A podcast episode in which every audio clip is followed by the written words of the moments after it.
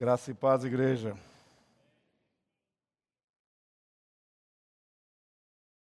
É, antes que a gente abra a palavra e passe algum tempo considerando aqui, eu gostaria de avisar a vocês que nós temos um é, calendário, o calendário do ano agora do Departamento de Missões. Está aqui com os nossos missionários, aniversários também, os irmãos para que você esteja intercedendo sempre por eles. Aqui tem o Rodrigo e a Priscila também, não tem? Então, irmão, é o seguinte: é, cada um desses é, calendários está saindo para nós por 10 reais, tá? Então você pode pegar um aqui no final da reunião e colocar 10 reais aqui nessa, nesse negócio aí. É, nesse negócio aí. E assim nós vamos poder é, cobrir os custos da impressão. Glória a Deus. Está chegando o final do ano, hein, gente? Glória a Deus. Sentados mesmo, vamos orar mais uma vez. Senhor, nós te agradecemos pelo teu zelo, pelo teu cuidado, pela tua atenção, pela insistência do Senhor em nos é, conduzir de forma aprovada no caminho onde nós agora é, estamos caminhando, na direção do Senhor mesmo, na expectativa da manifestação do Senhor, ou do nosso encontro contigo antes que o Senhor volte nas nuvens. Senhor, essa, essa é a nossa trajetória. Está terminando mais um ano e nós estamos aqui para te agradecer, ó Deus, dizer muito obrigado porque nós nos sentimos cobertos pelo Senhor, mesmo no meio das crises, no meio das provações, no meio das lutas, tribulações. Meu Deus, o Senhor tem se mostrado fiel, tem nos sustentado e tem mostrado a cada um aqui a bondade do Senhor na pessoa de Jesus. O Senhor tem coisas maiores que o Senhor está nos revelando e hoje, nessa manhã, nós te pedimos que o Senhor continue fazendo isso trazendo essa esperança bendita, Senhor Deus, dessa manifestação gloriosa do Senhor, a esperança da glória, as coisas que o Senhor tem preparado para aqueles que te amam, o reino do Senhor manifestado sobre toda a terra e também a glória futura da Nova Jerusalém, Senhor. Deus, nós temos to todas essas coisas diante dos nossos olhos e queremos chegar até elas, ó Pai, aprovados. Queremos chegar até lá, ó Senhor, com a trajetória completa e, e que trouxe realmente a expressão daquilo que o Senhor deseja, desejava de cada um de nós. Nós te agradecemos mais uma vez, em o um nome de Jesus, por esse amor inexplicável que cobre a nossa vida. Amém. Agora você vai abrir lá no livro de Atos, capítulo 20. E nós vamos considerar, passamos esse ano, né? E vamos o ano que vem continuar estudando as cartas, o livro de Atos, vendo como que a igreja começou, quais são as doutrinas da fé cristã, e estamos cada dia mais nos solidificando, né? Para, para que possamos também estar de pé nesses dias que sabemos que são dias difíceis. O Senhor já tinha nos avisado disso, e nós estamos percebendo já que é, aquelas coisas que a gente falava assim, que achava que estava muito longe, tudo aí pertinho da gente, e o mundo está se formatando dentro daquilo que nós lemos na, na Bíblia, gente. É impressionante a gente ver a história do homem, né? A gente pega aí, lá no princípio da Bíblia, e eu só vou pegar de seis mil anos para cá, porque tem genealogia para nos mostrar esse tempo. Antes disso, eu vou deixar para o pessoal fazer as suas considerações aí, mas eu creio que o homem tem, de acordo com o relato bíblico das genealogias, mais ou menos seis mil anos de vida sobre a terra. E nesse período é um período que nós podemos, através da Bíblia, fazer uma leitura muito clara, é, não somente no sentido do que nós podemos entender do momento que vivemos, olhando o passado, né, que já aconteceu, mas principalmente daquilo que vai acontecer e que está diante de nós.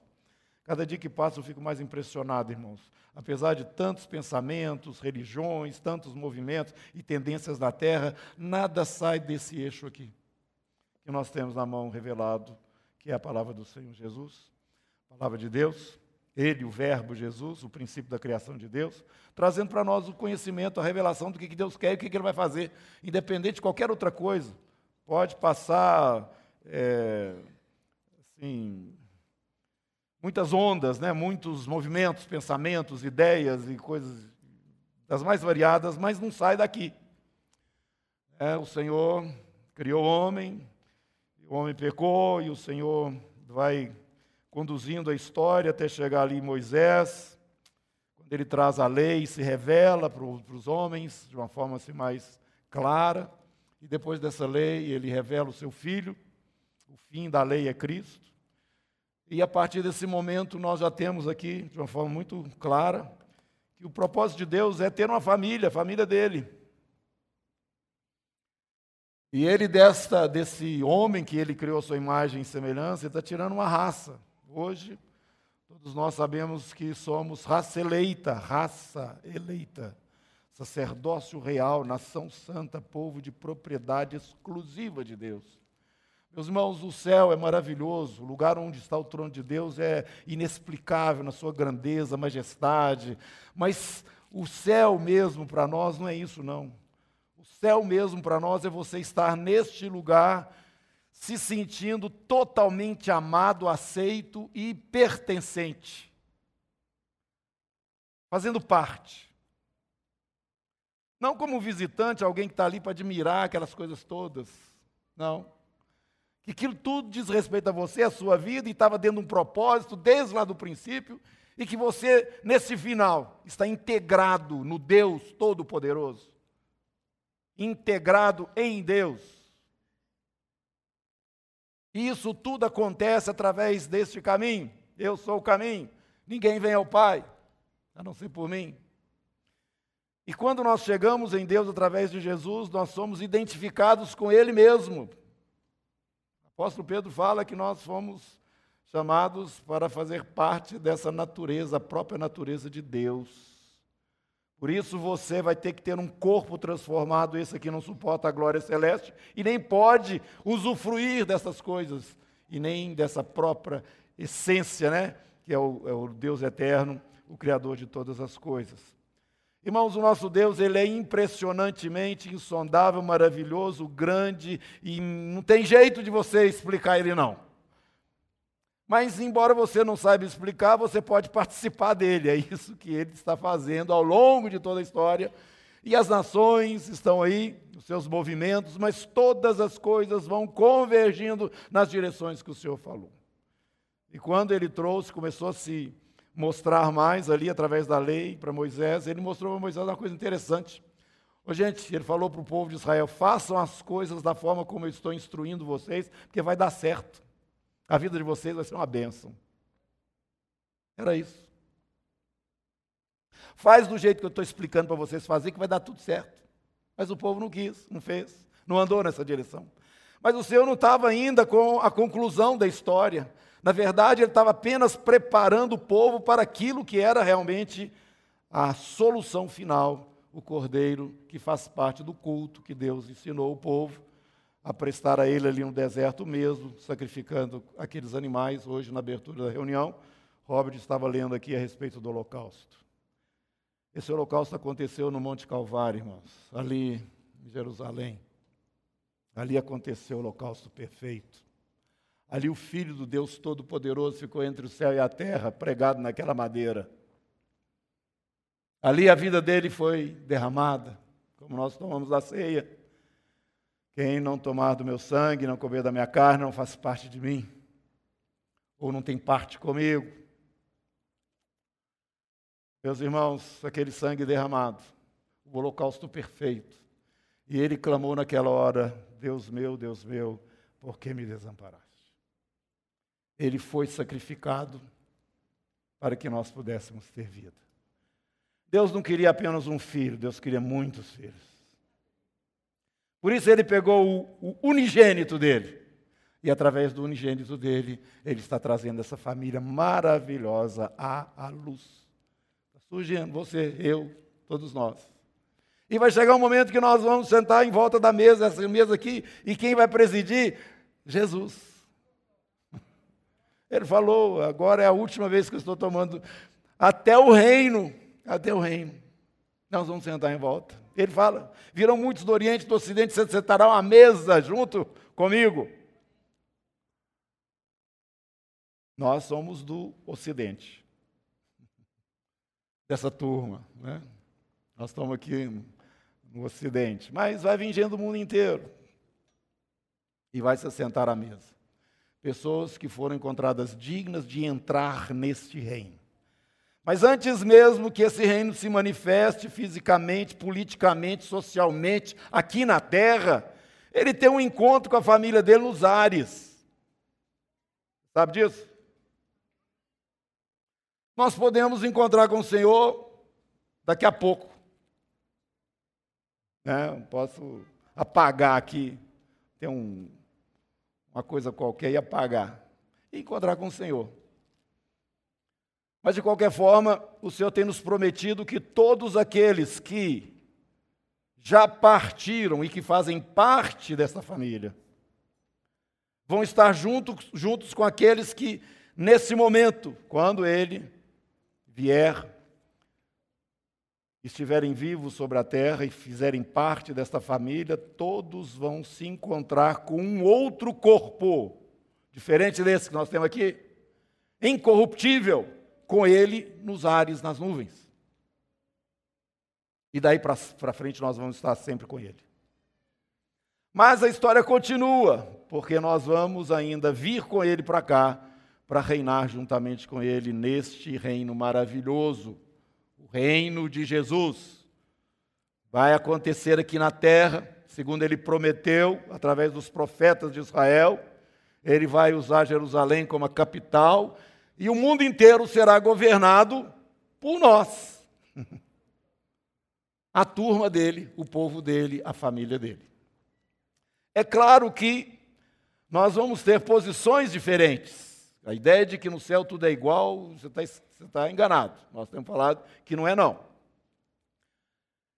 Essa entrada na família de Deus é uma coisa maravilhosa, porque é pela graça. Não interessa suas qualidades, seus dons, nada disso. Basta você crer pela fé. Depender de Jesus, confiar no seu Deus, nesse Deus todo-poderoso, misericordioso, que é amor. Se você confia nele, você terá esta salvação que é de graça se você se entrega completamente a Ele e passa a depender do sacrifício do filho dele, você é salvo, você passa a fazer parte dessa família maravilhosa que é a família de Deus. Mas, como eu tenho dito a vocês, tem outra história, tem um reino. E para esse reino você precisa sim de obras. Você precisa andar de maneira a justificar esse. Justificar em parte, né? A palavra não é muito correta, não. Você precisa é, dar um retorno dessa graça já liberada na sua vida, no sentido de caminhar de acordo com a direção do Espírito Santo que veio morar em você, a partir do dia que você aceitou Jesus como seu Senhor e Salvador. E aí então, de acordo com essa direção, você terá uma posição no reino. Maior autoridade, de menor autoridade, depende agora de você mesmo. Depende da sua caminhada. Isso tem a ver com o seu momento, com a sua hora. Como que nós estamos vivendo diante do Senhor como filhos de Deus que já somos. Agora, a palavra de Deus, com a instrução aqui de Paulo a Timóteo, vai nos mostrando que nesta família de Deus, somos nós, tem gente de todo jeito. E ele vai dando exemplo o seguinte: na casa, uma casa tem utensílios para honra e utensílios também que trazem desonra. Então, irmãos, nós temos que entender essas coisas. Muitos estão desonrando ao Senhor mesmo. Nós vamos lendo a palavra aqui, vamos encontrar vários, mesmo aqui, é, referências de pessoas assim, mesmo naquela época, na época da igreja, é, no, seu, no seu início. Mas hoje, nós temos muito mais ainda. Mas você não pode dizer que essas pessoas não fazem parte da família. Não. Porque a entrada na família é de graça. Agora, a situação delas no reino é diferenciada. Então, esse entendimento precisa ir sendo incorporado a cada dia no nosso viver. Não confunda as suas obras com a graça de Deus que te introduz no reino. Paulo falou: tudo aquilo que antes eram valores considerados dentro da fé judaica, eu abri mão de todos eles. Nada disso para mim importa mais. Eu estou dependendo exclusivamente da graça do Senhor Jesus para minha salvação, para minha vida. Agora, irmãos, depois que nós entramos no caminho, ele, Paulo, diz o seguinte: Eu esmurro o meu próprio corpo, para que, tendo eu pregado a outros, não venha eu mesmo a ser desqualificador para uma posição ou para aquilo que Deus me quer no reino dele. Será que nós estamos entendendo aqui agora por que você passa, talvez, por tantas tribulações e lutas e não entende por que, que isso acontece, já que você é da família de Deus, você é filho de Deus, por que, que esse negócio não está dando certo na minha vida? Porque o dar certo para você não é o dar certo de Deus. Você está querendo ser bem sucedido nessa vida, Deus está te preparando para o reino. Jesus falou o seguinte: Eu não estou correndo atrás de glória de homem, não, igual vocês estão aí. Não. Eu estou vendo outra coisa. Hebreus capítulo 12, 12 nos fala que Jesus estava vendo outra coisa muito mais elevada. Por isso nós devemos, assim como ele, olhando para ele, o autor e o consumador da nossa fé, correr perseverantemente a carreira que nos está proposta, desvencilhando-nos de todo o peso e pecado que tenazmente nos assedia. Por isso que João está dizendo lá na carta, entrada do, no livro do Apocalipse, eu, irmão vosso na tribulação, meus irmãos, tudo tem a ver com o reino. E muitas vezes nós, como filhos de Deus que somos, já nascidos e estabelecidos nessa casa, que tem vasos para honra e vasos que não são para honra também, presentes, nós começamos a fazer um, um, um juízo assim errado, achando que a pessoa é salva ou não é salva pelo fato dela não estar tá dando um fruto bom. Olha, não, isso não. Larga ela para lá, porque Deus conhece os que são seus. E você não coloca e nem tira ninguém do céu. Quem faz isso é Jesus. Todos aqueles que confessaram Jesus como seu Senhor e seu Salvador, se entregaram a Ele de coração, Jesus fala: aquele que vem a mim, eu não lanço ele fora. Agora, irmãos, dentro da família, como eu disse para vocês, tem gente de todo jeito. Numa casa tem utensílios que é para outros, para desonra. Isso vai refletir no reino que virá. Vai refletir. E nós podemos assim entender melhor, às vezes, o momento que vivemos, onde você se sente, às vezes, desamparado, sozinho, sem Deus, sem ninguém no mundo, igual Paulo fala né, em relação aos gentios, até que chegou a graça do Senhor, na pessoa de Jesus, mas na verdade nós estamos cobertos e garantidos como filhos que somos do Senhor. Ele não desampara os que são seus, hora nenhuma, ele tem o controle de tudo, desde o princípio até o fim dessa história que você lê aí na Bíblia. Desde o princípio das coisas, ele tem tudo nas mãos dele, até o final. Mas você não enxerga isso, você não sabe disso, então você fica desesperado muitas vezes desesperado. O próprio Paulo fala isso. Lá em Éfeso, eu tive que lutar contra feras. Cheguei desesperado da própria vida. Uai, o que, que é isso, Paulo?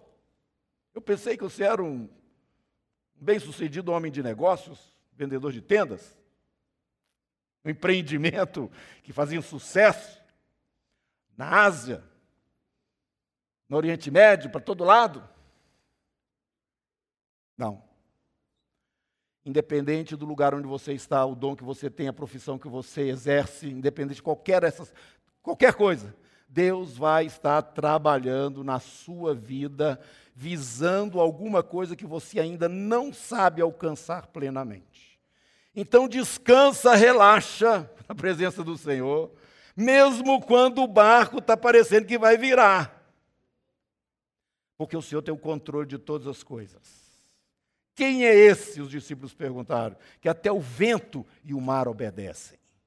Esse é o seu Senhor.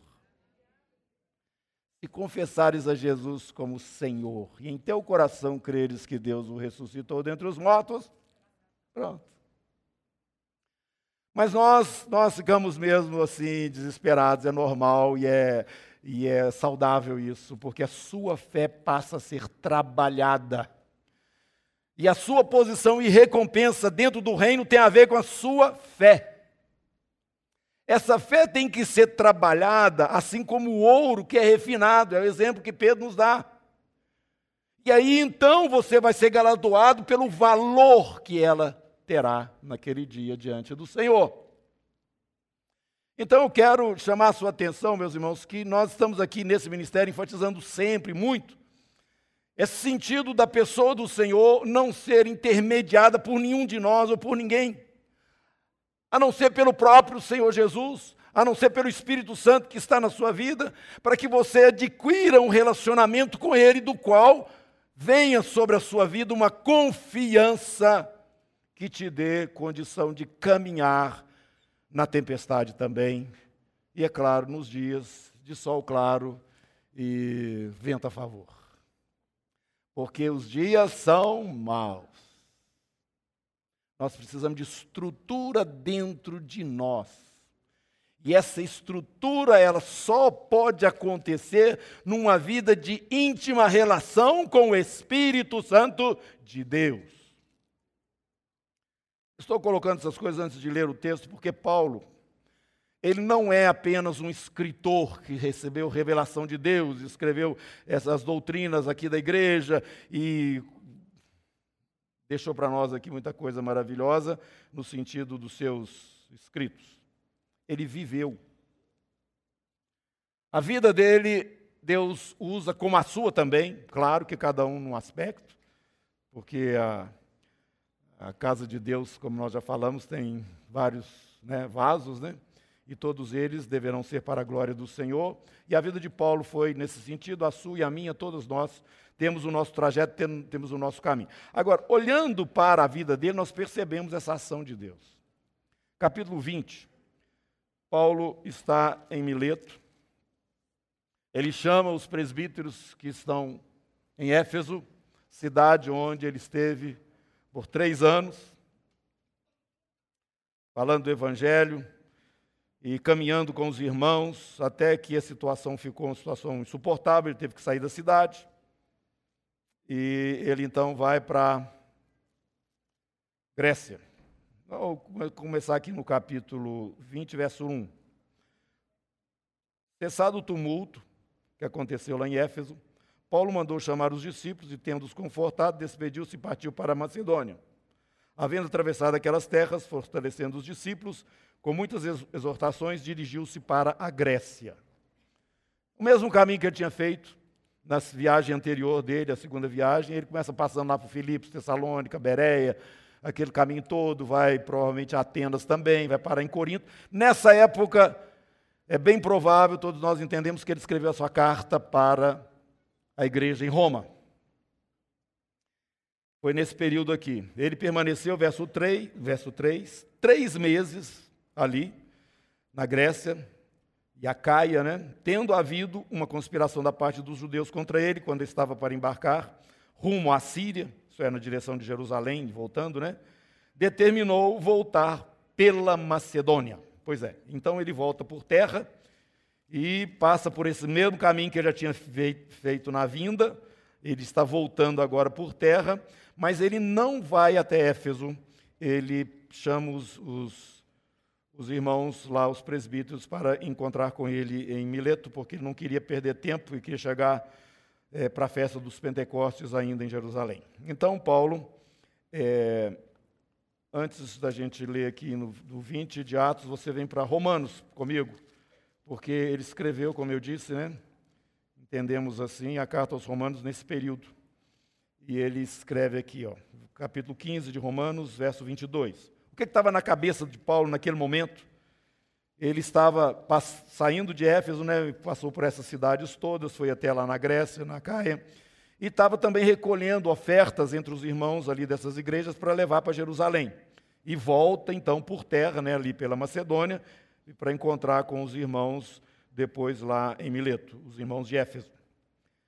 Pois bem, quando ele estava ainda lá em Corinto, verso 22. Esta foi a razão porque também muitas vezes me senti impedido de visitar-vos, falando aos irmãos em Roma, né? Mas agora, não tendo já campo de atividade nestas regiões, que ele menciona aí atrás e por onde ele passou em todas as suas viagens, né? E desejando há muito visitar-vos, penso em fazê-lo quando em viagem para a Espanha. Pois espero que de passagem estarei convosco e que para lá seja por vós encaminhado, depois de haver primeiro desfrutado um pouco a vossa companhia mas agora estou de partida para Jerusalém a serviço dos santos. Aí ele explica então é, o que está, nós estamos vendo aqui no livro de Atos, o que estava se passando. Ele volta então, recolhendo essas ofertas, com vários irmãos juntamente com ele, para em Mileto, recebe os presbíteros e fala para eles o seguinte, porque ele estava apressado para chegar em Jerusalém. Versículo 17 de Mileto, capítulo 20 de Atos. De Mileto mandou a Éfeso chamar os presbíteros da igreja. Pois bem, pois bem, eles chegaram lá. E você pula é, para o versículo 22. E agora, constrangido em meu espírito, vou para Jerusalém, não sabendo o que ali me acontecerá, senão que o Espírito Santo de cidade em cidade me assegura que me esperam cadeias e tribulações.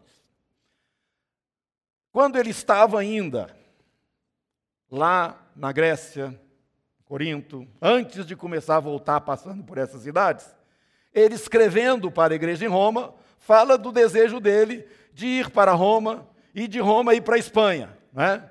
Os irmãos, então, estariam é, conduzindo, enviando e abençoando ele nessa viagem aí. Mas à medida que ele vai passando por essas cidades, ele está falando aqui agora para os irmãos lá, os presbíteros de Éfeso, está falando para eles: olha, de cidade em cidade o Espírito está me falando alguma coisa. Ele está me falando que provavelmente, Desculpe. provavelmente ele.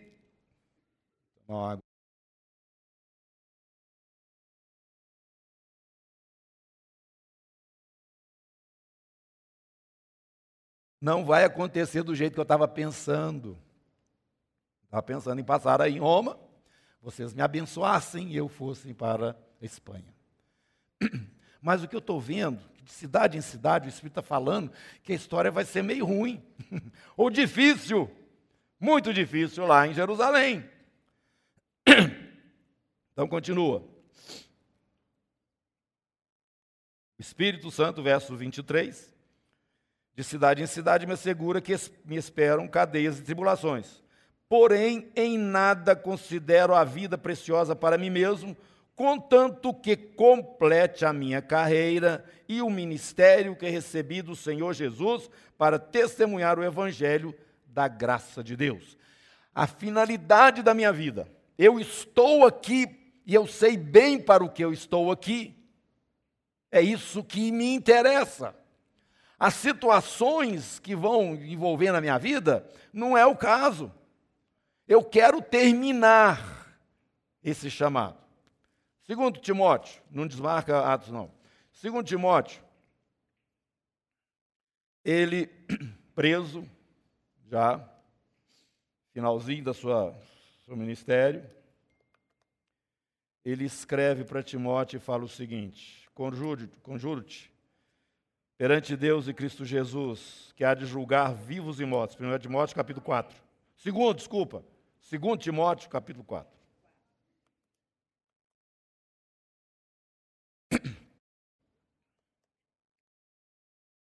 Conjuro-te perante Deus e Cristo Jesus, que há de julgar vivos e mortos pela sua manifestação e pelo seu reino, nós vamos participar disso tudo. Faz o seguinte, Timóteo: prega a palavra, insta, quer seja oportuno, quer não, corrige, repreende, exorta com toda longanimidade e doutrina, Pois haverá tempo em que não suportarão a sã doutrina, pelo contrário, cercaciam de mestres, segundo suas próprias cobiças, como se sentindo coceira nos ouvidos.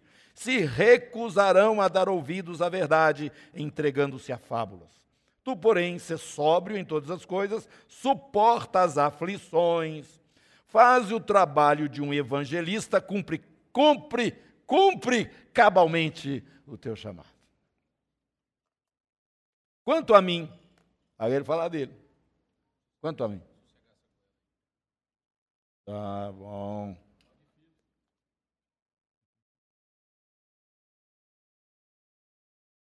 Quanto a mim, estou já ofereci, sendo oferecido por libação e o tempo da minha partida é chegada. Era o vinho que era derramado em cima da oferta. Minha vida está sendo derramada. Combati o bom combate, completei a carreira, guardei a fé. Já agora a coroa da justiça me está guardada, a qual o Senhor reto juízo me dará naquele dia, e não somente a mim, mas também a todos quantos amam a sua vinda. Irmãos, esse homem, claramente nós podemos ver, ele tinha um foco. Igreja de Deus, presta atenção, isso vai refletir no reino. Ele está falando aqui não somente para mim, no dia de Cristo, na hora da recompensa. Ele fala isso quando escreve para os irmãos em Corinto. Naquele dia, uns vão ser como se, como se salvos pelo fogo. Quer dizer, eles não têm crédito nenhum no reino. Mas em compensação, outros que trabalharam como ele trabalhou, focados no chamado, não me interessa. Eu estava aqui pensando que eu ia chegar aí em Jerusalém, ia ser uma festa, trazer aqui o, os presentinhos, né? As ofertas dos irmãos da Macedônia para os irmãos pobres de Jerusalém, ser aclamado pelos irmãos, oh, que trabalho maravilhoso, ser bem recebido. Daí então eu vou para Antioquia, fico lá um tempo, e de Antioquia então vou para Roma e encontro com vocês, e vocês me abençoam, e eu vou para a Espanha. Nada disso, Paulo. No caminho, o Espírito foi dando direções mais claras para ele. Você também tem o seu caminho, eu também tenho o meu caminho. No caso de Paulo, ele falou o seguinte: tudo bem, o que me importa é chegar lá no final, completando a carreira. Foi o que ele fez. Agora, você está prestando atenção, meus irmãos, que nós conseguimos ver lá na frente, mas você não sabe em que condições você vai chegar lá. Você não sabe como é que vai ser a sua estrada amanhã, semana que vem, mês que vem, o ano de 2019, que eu creio que vai ser um ano abençoado para o Brasil. Uma bolha aí de refrigério. Né? É a minha interpretação. Posso estar errado, mas não creio não. Por isso nós estamos jejuando e orando toda quarta-feira aqui para Deus abençoar o presidente do Brasil para Deus abençoar os juízes do Brasil, para Deus abençoar essa nação, porque só nós podemos fazer isso, abençoar essa nação. É a igreja de Jesus. Nós temos que orar, porque Deus nos livrou de cair num buraco que já foi graça de Deus, resposta de oração. Segundo a minha interpretação, viu, irmãos? Você pode pensar do jeito que você quiser, responde lá diante do Senhor, isso aí é problema de cada um aí.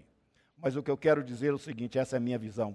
Eu creio que Deus tem dado graça para nós aqui. E que nós, igreja do Senhor, somos responsáveis para botar esse país para cima. Agora, irmãos, isso não é o reino de Deus, não. Isso é o reflexo do reino em nós. Em nós. Os princípios do reino que, está, que estão em nós é que nos faz empurrar as coisas para o caminho correto, para as direções certas, baseados nos princípios que Deus trouxe a nós. Isso não quer dizer bandeira de lado nenhum é a bandeira de Jesus, é a cruz. Foi Ele que morreu por mim. Ninguém mais. E morreu e me deu salvação, porque não adianta morrer e não fazer nada, né? Deu salvação eterna hoje, eu sou filho de Deus. Aleluia, glória a Jesus. Com três pulinhos, mais um glória. Te amo, Jesus. Isso mesmo. É isso mesmo. Pode escrever que é desse jeito. Nós então estamos percebendo, irmãos, que no caminho o Senhor vai fazendo certas coisas que para nós significam. Não, Senhor, eu, eu queria diferente. Não dá para mudar um pouquinho, não? Meus irmãos, de vez em quando nós entramos em angústias. E os dias colaboram para isso. Colaboram para isso. Mas se você não tiver esse entendimento que o seu Deus é o Senhor Deus Todo-Poderoso, que era, é e há de vir, que está lá na frente antes de você chegar lá, e que tem toda a história na mão e que Ele é o seu Pai. Fala comigo, Pai. Você tem Pai, presta atenção. Põe a mão na sua cabeça assim. E fala assim, igual criança mesmo: Pai, abençoa-me guarda-me, faz resplandecer teu rosto sobre mim, tenha misericórdia de mim, levanta sobre mim teu rosto e me dá a paz. Amém. Você acha que essa oração é correta?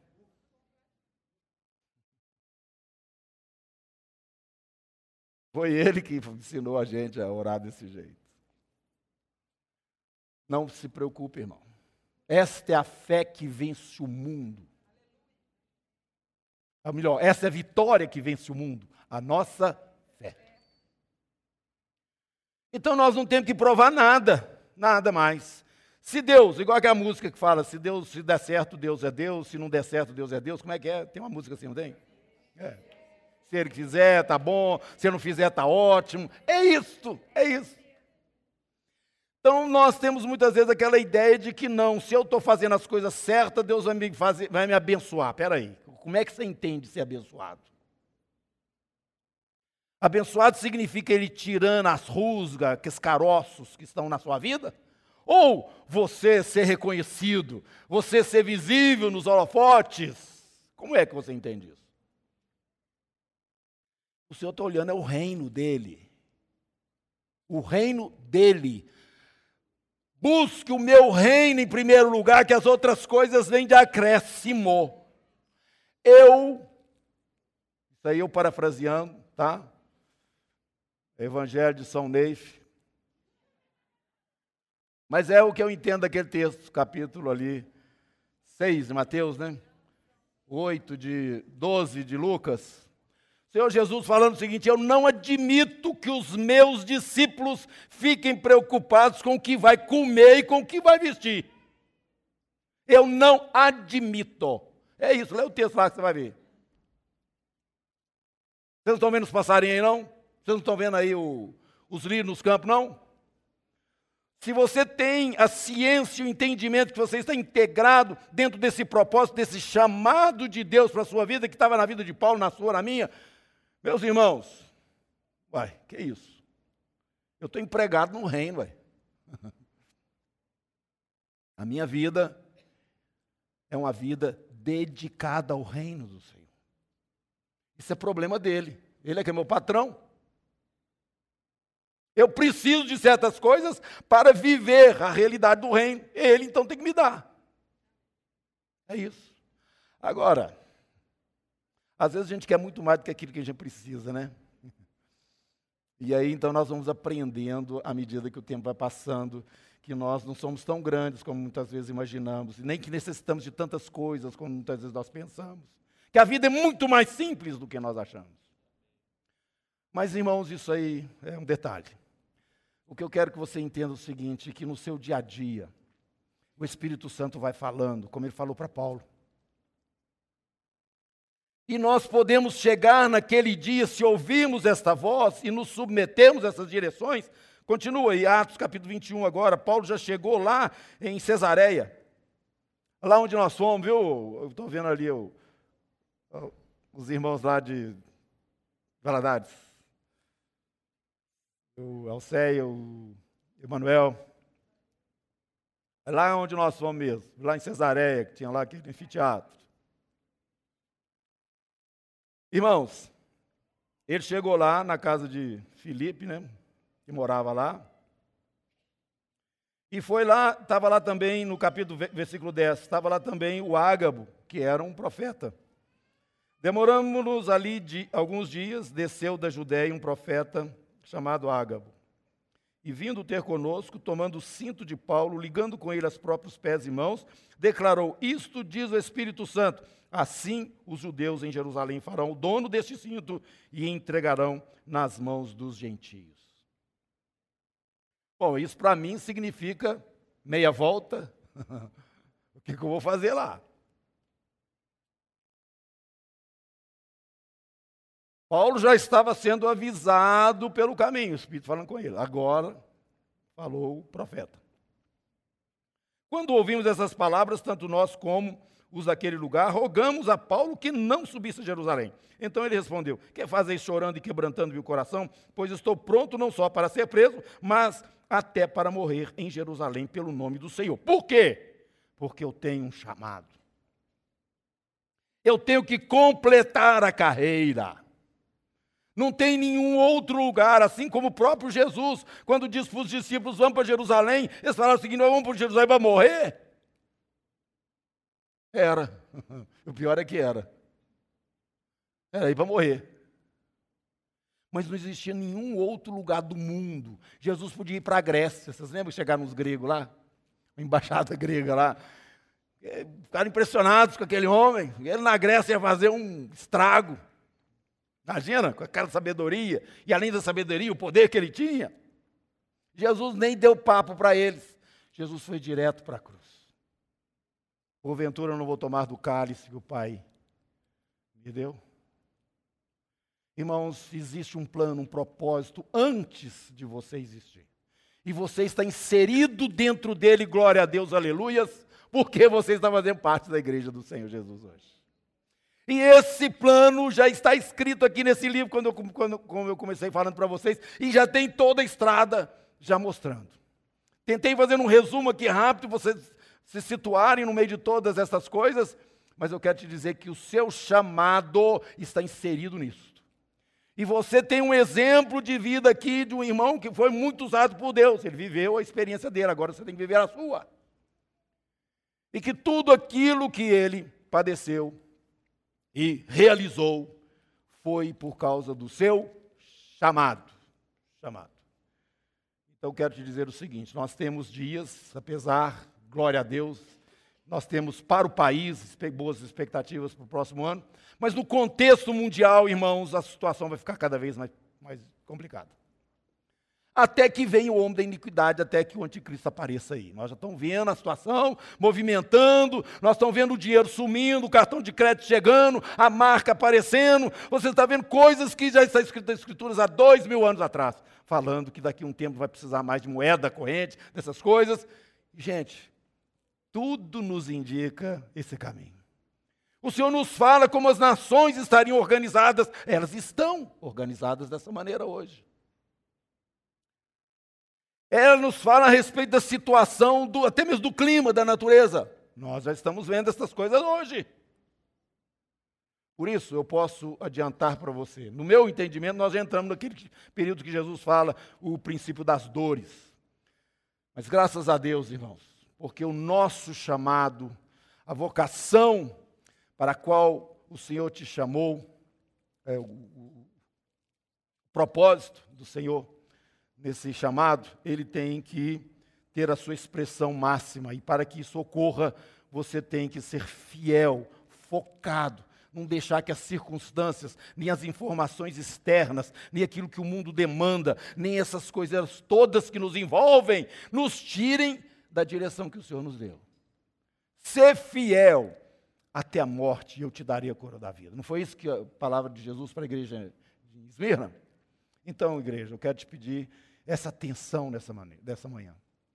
Agora já virou tarde. Nessa tarde. Preste atenção disso. Não se envolva em outras coisas. Foque como esse irmão focou. Se por acaso naquele lugar, para você chegar naquele lugar lá na frente, onde o Senhor vai estar trazendo a recompensa para você, é, você tem que passar por situações difíceis também, não se preocupe com isso. Saiba que o Senhor está por cima, Ele tem o um controle, Ele está te habilitando, te preparando para algo maior. Mas entenda que você precisa ser perseverante, porque você guardou a palavra da minha perseverança, eu também te guardarei da hora da provação que há de vir sobre o mundo inteiro, para experimentar os que habitam sobre a terra. Meus irmãos, tem dias difíceis diante de nós, mas o Espírito está na sua vida, na minha vida, nos orientando, à medida que vamos passando, de cidade em cidade, ou passo a passo, semana a semana, mês a mês, Ele vai nos dando as suas orientações. Mas fique fiel, porque naquele dia você vai ouvir essas palavras: servo bom e fiel, foste fiel no pouco, sobre o muito te colocarei. Amém?